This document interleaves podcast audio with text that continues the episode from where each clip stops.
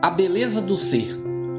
Assim brilhe também a vossa luz diante dos homens, para que vejam as vossas boas obras e glorifiquem a vosso Pai que está nos céus. Mateus capítulo 5. Já ouvi muita gente falando que não existe beleza nas obras humanas. Isso não é verdade.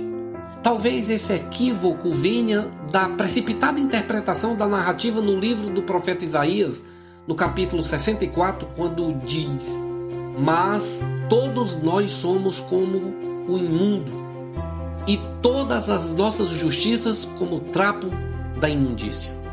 Essa declaração não é para dizer que não existe beleza nas obras humanas, mas para denunciar o desvio da justiça praticada pelo povo naqueles dias. Foi algo pontual. Até porque as boas obras são atributos de Deus em nós. Na carta de Paulo aos Efésios, no capítulo 2, diz: Pois somos feituras de Deus, criados em Cristo Jesus para as boas obras, as quais Deus de antemão preparou para que andássemos nelas.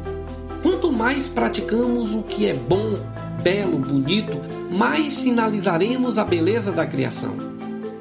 A narrativa que lemos diz: Assim brilha a vossa luz diante dos homens, para que vejam as vossas boas obras e glorifiquem a vosso Pai que está nos céus.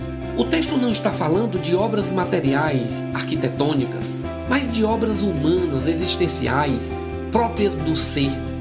O texto fala da estética da alma, da beleza do espírito humano.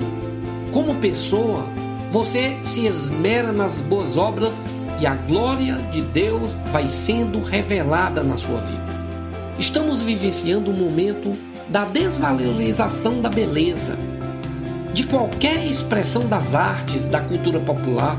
Precisamos trazer de volta a valorização da cultura dos povos, dos contos, dos causos, da poesia, da pintura, da boa música.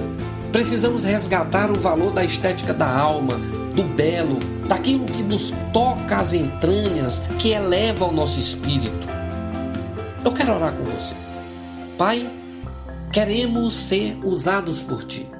Que nossa luz brilhe diante das pessoas, principalmente das que precisam conhecer a tua grandeza. Ajuda-nos a expressarmos uma beleza de alma tão profunda que leve as pessoas à contemplação da tua glória. É o que te pedimos para nosso bem e revelação de quem tu és. Amém.